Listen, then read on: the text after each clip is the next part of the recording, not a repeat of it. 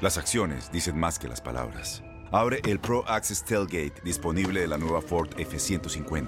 Sí, una puerta oscilatoria de fácil acceso para convertir su cama en tu nuevo taller. Conecta tus herramientas al Pro Power Onboard disponible. Ya sea que necesites soldar o cortar madera, con la F-150 puedes. Fuerza así de inteligente solo puede ser F-150. Construida con orgullo Ford.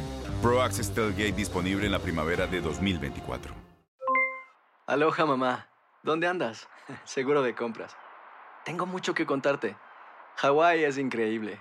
He estado de un lado a otro con mi unidad. Todos son súper talentosos. Ya reparamos otro helicóptero Blackhawk y oficialmente formamos nuestro equipo de fútbol. Para la próxima te cuento cómo voy con el surf y me cuentas qué te pareció el podcast que te compartí, ¿ok? Te quiero mucho. Be All You Can Be, visitando goarmy.com diagonal español. When something happens to your car, you might say,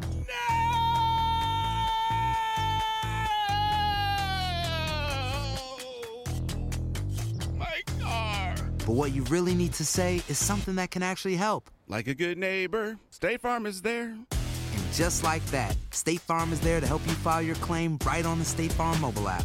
So just remember, like a good neighbor, State Farm is there. State Farm, Bloomington, Illinois. Boost Mobile tiene una gran oferta para que aproveches tu reembolso de impuestos al máximo y te mantengas conectado. Al cambiarte a Boost, recibe un 50% de descuento en tu primer mes de datos ilimitados. O, con un plan ilimitado de 40 dólares, llévate un Samsung Galaxy A15 5G por $39.99. Obtén los mejores teléfonos en las redes 5G más grandes del país. Con Boost Mobile, cambiarse es fácil. Solo visita boostmobile.com. Boost Mobile, sin miedo al éxito. Para clientes nuevos y solamente en línea, requiere AroPay. 50% de descuento en el primer mes requiere un plan de 25 dólares al mes. Aplican otras restricciones. Visita boostmobile.com para detalles. El siguiente podcast es una presentación exclusiva de Euforia On Demand.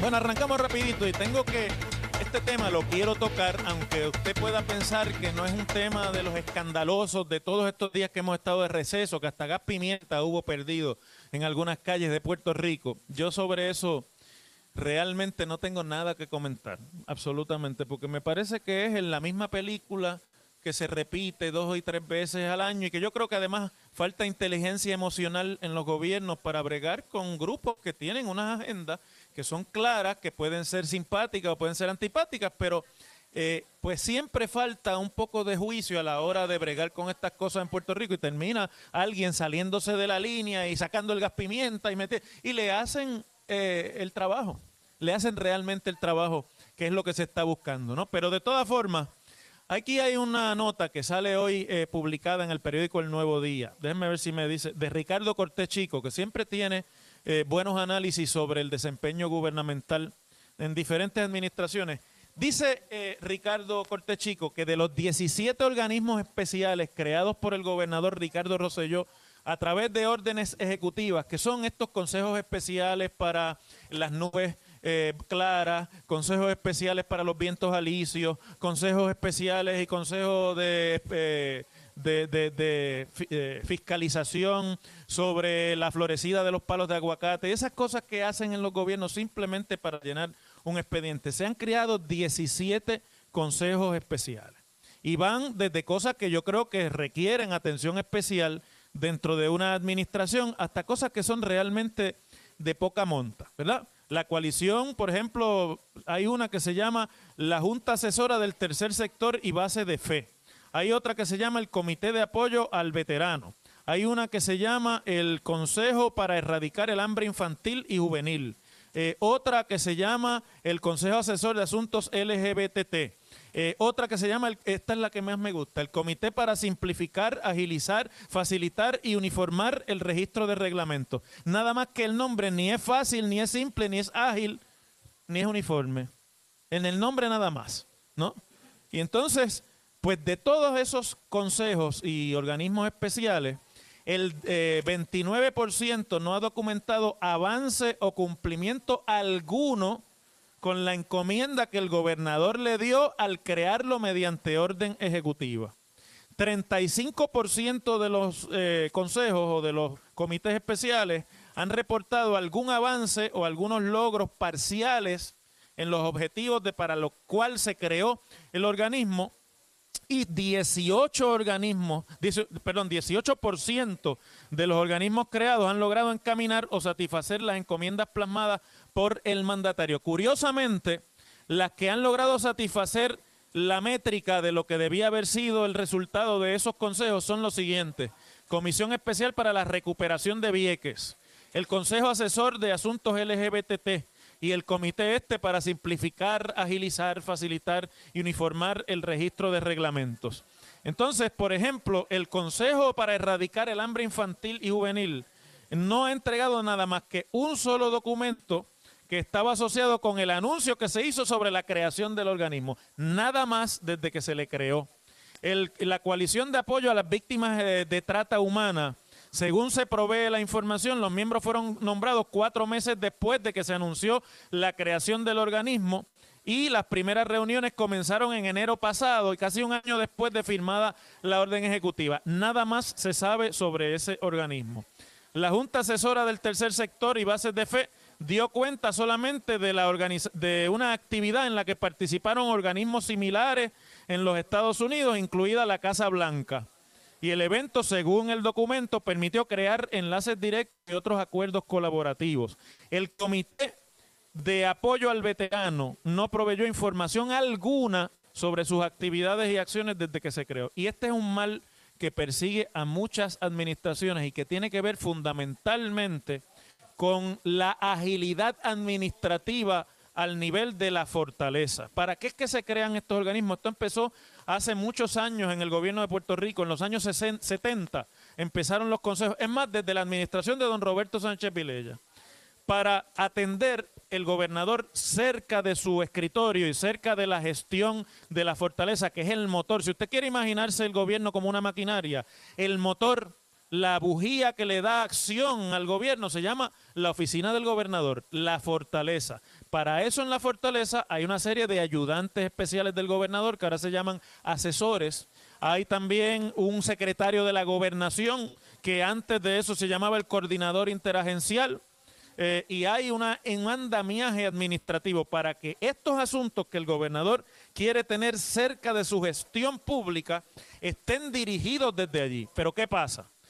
Que eh, andando el tiempo, como tantas otras cosas en la administración pública en Puerto Rico, la creación de consejos, de organismos especializados, de comités eh, especiales, se ha convertido más bien en un asunto de publicidad, de proyección pública, en un asunto de que se sepa que ese es un asunto que el gobernador pues le gusta, pero detrás de eso no hay ni la ciencia ni la paciencia de organizar los trabajos. Este es un trabajo no del gobernador, este es trabajo del secretario de la gobernación y de las personas que asisten al secretario de la gobernación. Lo que estos consejos tienen que hacer es recopilar información, obviamente llevar a cabo reuniones importantes con personas que tengan algo que decir sobre el tema, peritos especializados, etcétera, y a base de eso subir al gobernador en algún momento pasando por el filtro del secretario de la gobernación no solamente la información de lo que se ha hecho, sino recomendaciones de acción al gobernador, porque el gobernador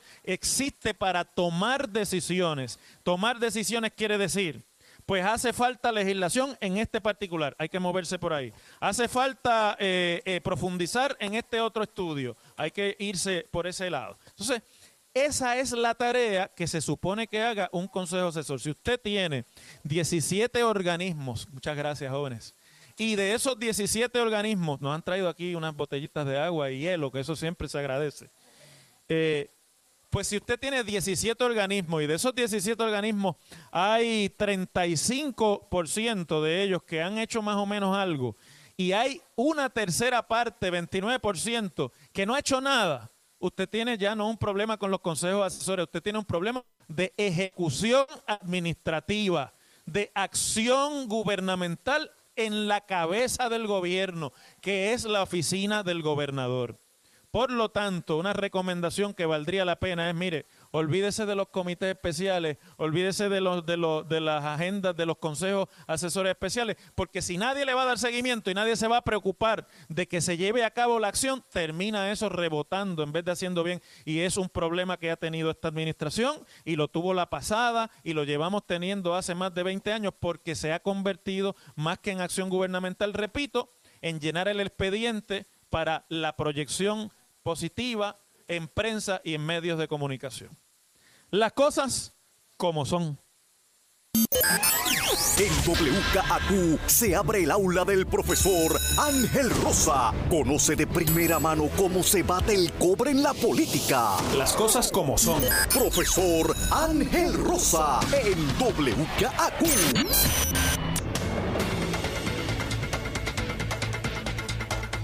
Llegó. Por poco dice que tiene que comerse par de luces, pero, no, no, no, pero como hay luces que no funcionan, pues aprovecha. Tuve la suerte de que, de que habían como tres, tres semáforos que estaban apagaditos y entonces uno podía seguir.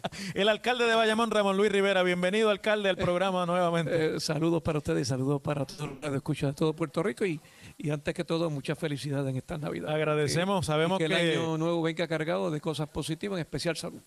Ojalá que estamos aquí en un sitio de salud también. Y, y, sabemos que la vida de un alcalde no es sencilla, ¿no? Tiene que hacer 800 mil cosas al día. Sí, sí. Pero sacar un ratito para nosotros, pues siempre también es importante hasta para nosotros. Alcalde, antes de comenzar eh, en materias más políticas, de esas que hacen que la gente fibrile en sus casas, vamos a hablar un poco de Bayamón, cómo están las cosas en Bayamón después de, de la recuperación, cómo va el adelanto con la infraestructura. Estaba diciéndome, y yo lo he sufrido en estos últimos días, porque vivo muy cerca de la colindancia con Bayamón, que ha habido problemas de apagones muy corridos en estos días.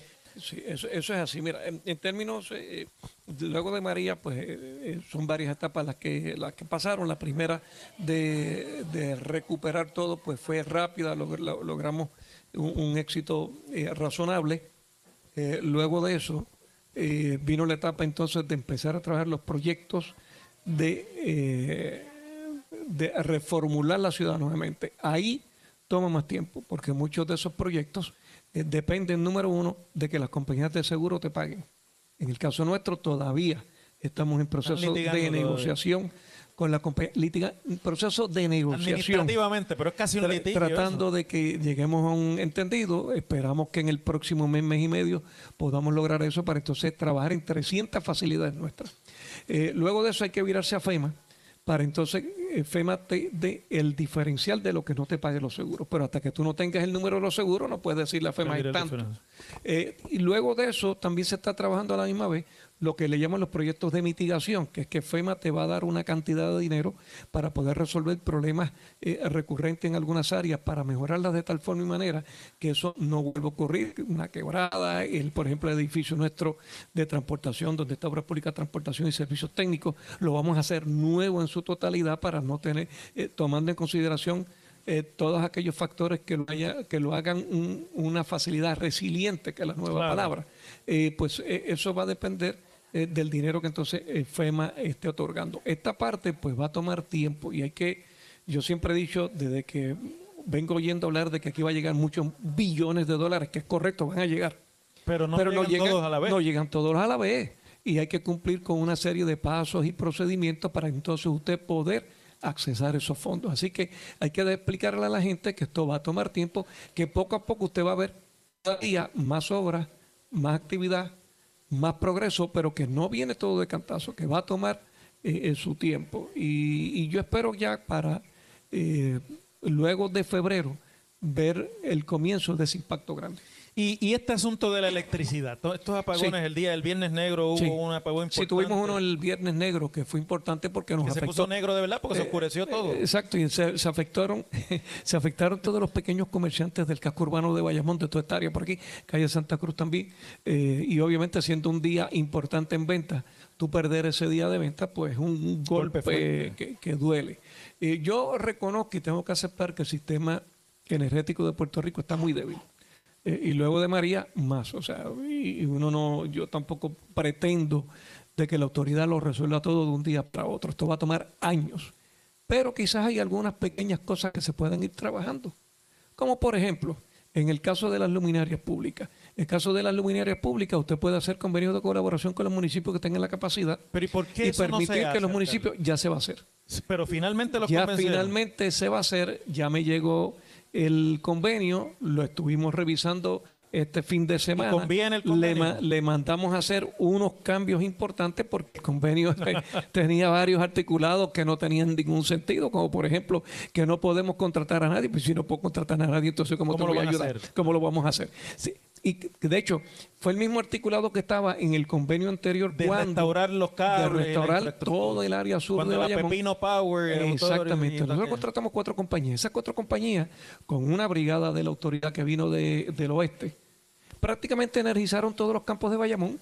Hicieron un trabajo excelente. Fue tan bueno el trabajo que hicieron que la misma autoridad nos pidió que le ayudáramos en un barrio en Comerío, en un barrio en Agua Buena y hasta en un barrio en Orocovi, el barrio Pelleja, que nadie se atrevió a meterle mano porque aquello hay que hacerlo con helicóptero. y, una, y una de las compañías lo hizo con drones y a caballo Ah, va. pero energizaron el barrio Por- completo. rompiendo Sí. Así que así, cuando, cuando usted quiere, se puede si usted le pone la voluntad. Y yo espero que ahora, esta tarde, estamos enviando el convenio de colaboración revisado con los cambios que nosotros entendemos. Esos que convenios de colaboración eh, para restaurar la luminaria, que es algo de lo que la ciudadanía se está Sí, quejando mucho eh, porque la, la oscuridad, la oscuridad pública Claro. tiene pro- eh, trae problemas de, De seguridad. y de seguridad. Pero esos convenios, eh, rapidito, para que nuestros radioescuchas Sí. de otros pueblos lo entiendan, porque supongo que otros alcaldes también lo están Sí. recibiendo.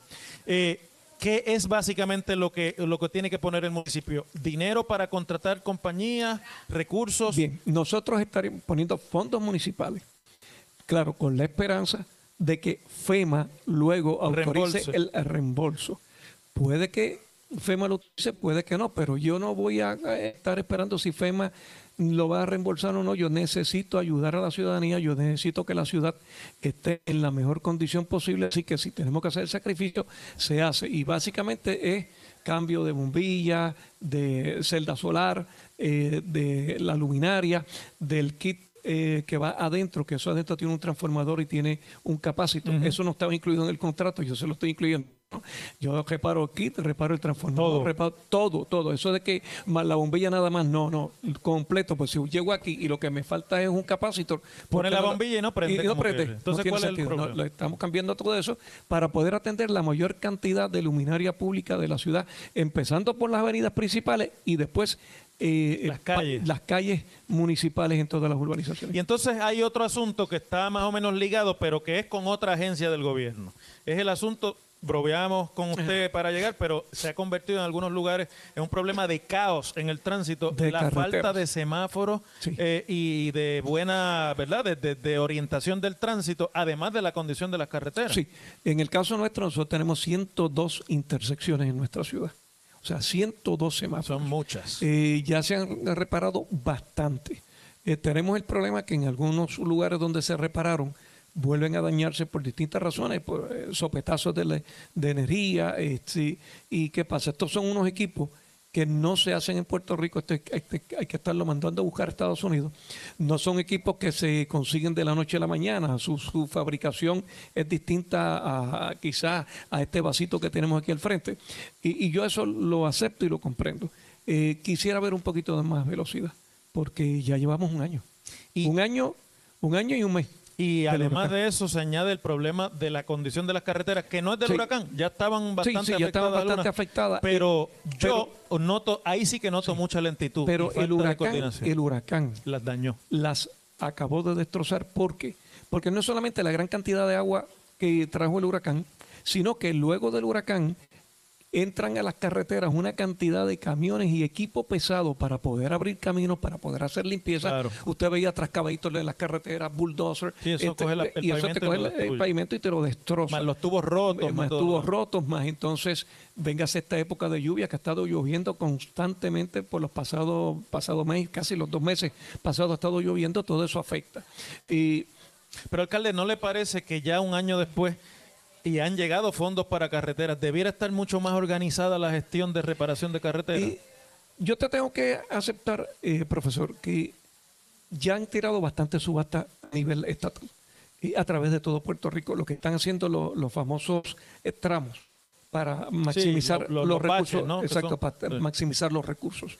El, el problema que estoy viendo es que, número uno, el trabajo es mucho y la capacidad que hay en Puerto Rico para poderlo atender es poca. Aquí lo que hay son dos asfalteras. Fundamentalmente. Dos, dos nada más. Y el Y- asfalto no se puede traer en barco porque y eso eh, necesita estar exactamente. en unas condiciones Eso de se- temperatura. Se, y trae la emulsión, los químicos de afuera, y entonces se produce el asfalto aquí en Puerto Rico.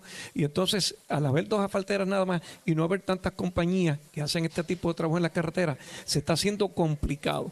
Y mi sugerencia fue también que en este caso se empezase a hacer eh, eh, contratos de convenios de colaboración con los municipios que tengan la capacidad de hacer este tipo de trabajo, ya sea porque tengan las maquinarias, como es Guainabo, que tiene las maquinarias, y muy bien Guainabo pudiese hacer la carretera de Guainabo, más unas carreteras en la tiene periferia. una faltera, ¿no? Eh, Guaynabo tiene las maquinarias, no, la no, el No tiene municipio no tiene faltera, pero tiene, tiene el equipo para hacer el trabajo. Y hay otros municipios que no tienen el equipo, pero tienen una subasta con una compañía ya contratada anualmente, pues pudiera hacer el trabajo. Hay Eso lugares yo espero verlo en las próximas semanas. Los mismos vecinos han tenido que empezar a tirar cemento en, la- en los lugares porque Sí. no se puede. No, no, eh, las condiciones de la carretera. y la respuesta, yo entiendo lo de que pues no hay suficientes asfalteras, pero la respuesta no puede ser solamente que no tenemos asfalteras. No, no, no, hay que seguir- Tiene que haber un programa de coordinación. Hay, del- hay que seguir eh, trabajando, hay que seguir eh, haciendo un esfuerzo gigantesco eh, para que esto se pueda resolver. Y yo creo que a través de convenios de colaboración con los municipios pudiera ser un paso de avance en la búsqueda de tener más gente trabajando en las cuatro esquinas de Puerto Rico. En el Partido Nuevo Progresista, alcalde, ¿usted es demócrata o republicano?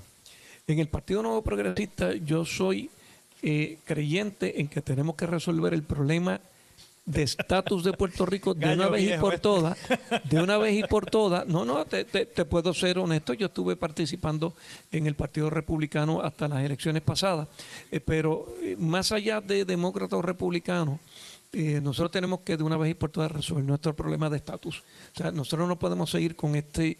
eh, esta indecisión que nos agobia, que nos atrasa, tenemos que tomar una determinación final, ya sea o para un lado o para otro, o nos convertimos en república dentro de la Confederación República de los Estados Unidos o nos convertimos en una república aparte. Eliminado el problema este ideológico que nosotros tenemos, yo le garantizo, profesor, que entonces todas las fuerzas en Puerto Rico se unirían con un propósito.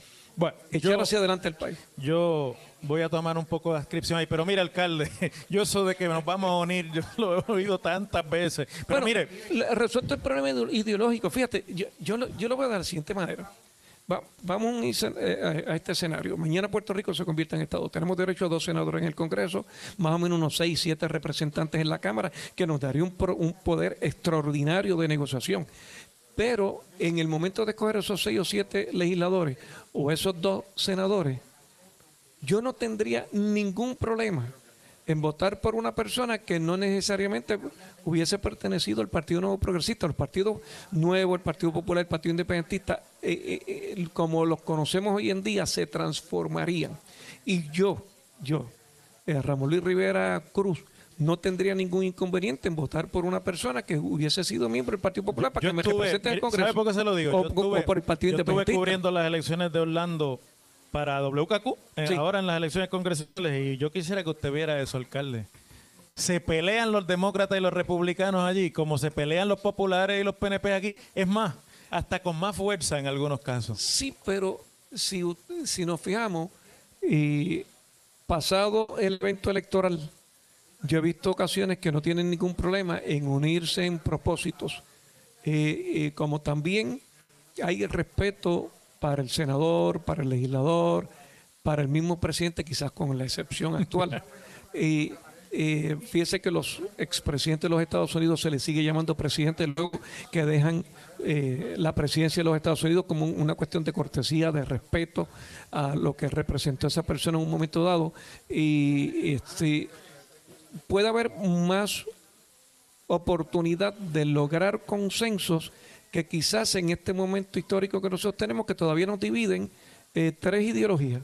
Barbosa era el que decía que nos unen los mismos propósitos, pero por, diferentes, caminos. luego, luego de lograr el propósito, el camino que fuera, pues mira, vamos a ir para trabajar. Pero, pero ya que me dice que en algún momento participó de la estructura del Partido Republicano aquí en la isla, Hace un par de días, el presidente del Comité de Recursos Naturales de la Cámara, Rob Bishop, que va a cesar al término de este Congreso, se dice que es a final de año, pero, pero prácticamente es en una semana cuando ya termina todo la gestión legislativa de este Congreso, que ha tenido además como presidenta de un subcomité a la comisionada residente, que es miembro del Partido Republicano, que ha tenido legislación ante su comité para eh, actuar con respecto del estatus político de Puerto Rico luego de la consulta del año pasado, pues hace unos días dice que él le va a escribir al secretario de Justicia de la administración Trump para que encamine un plebiscito de estadidad, si o no, un referéndum sería, porque es una sola pregunta.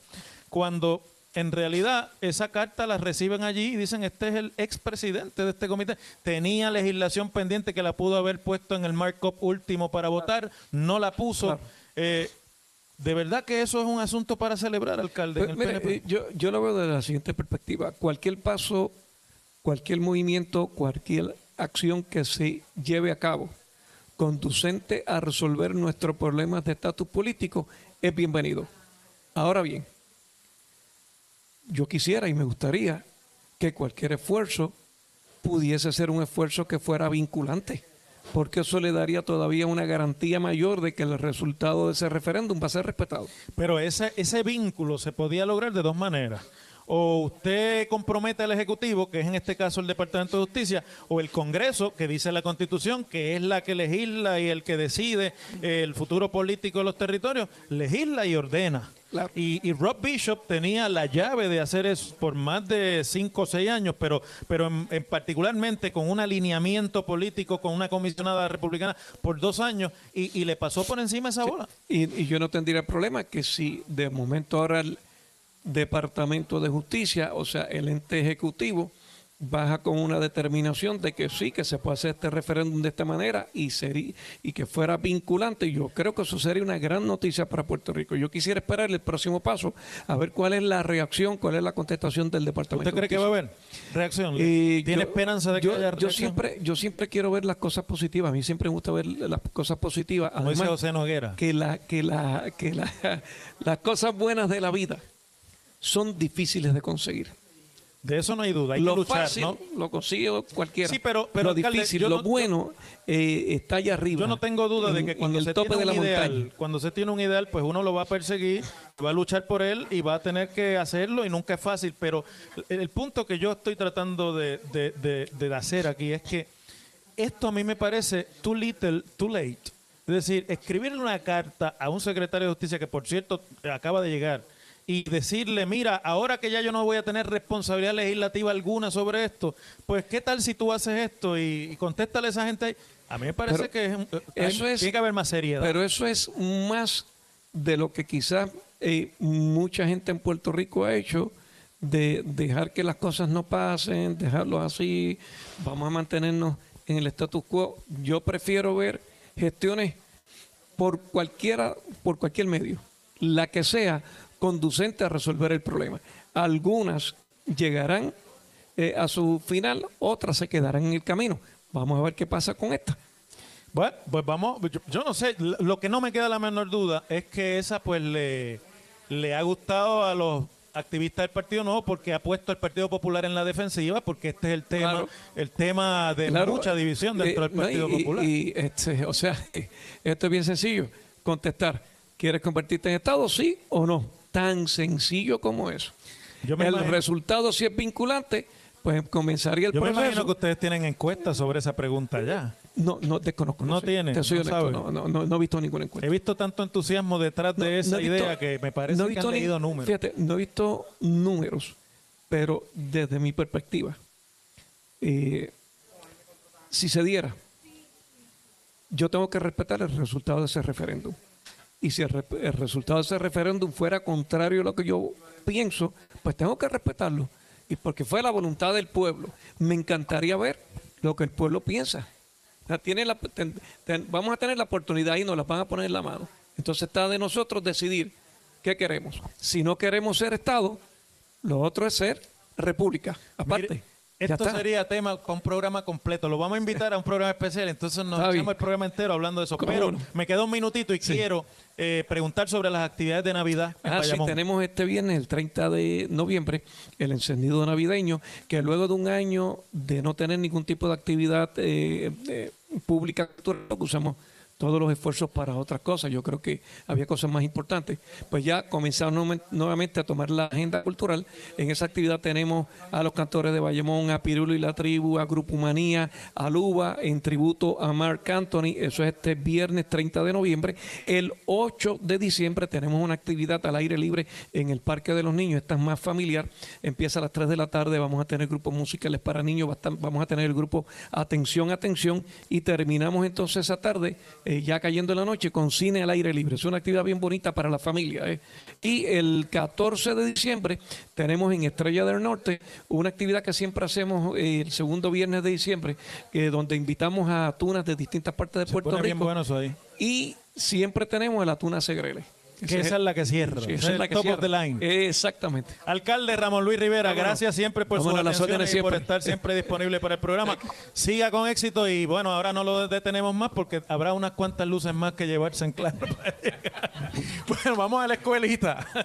El pasado podcast fue una presentación exclusiva de Euphoria On Demand. Para escuchar otros episodios de este y otros podcasts, visítanos en euphoriaondemand.com.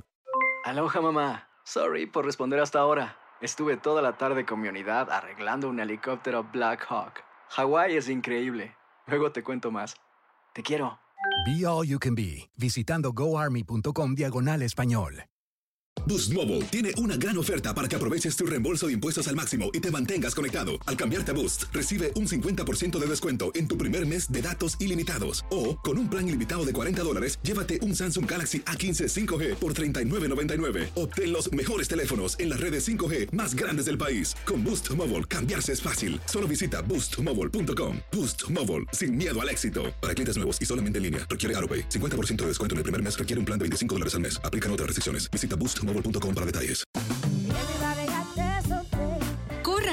Porque la venta para amigos y familiares de JCPenney está de vuelta. Y esta semana tenemos un cupón de 30% extra para que prepares a tu familia y hogar esta Pascua. Estos son ahorros adicionales por encima de nuestros precios bajos. Además, comparte el cupón con quien tú quieras, porque siempre es mejor cuando ahorramos juntos. JCPenney, tallas y estilos para todos. Oferta válida del 11 al 17 de marzo. Aplican exclusiones. Detalles en la tienda jcp.com.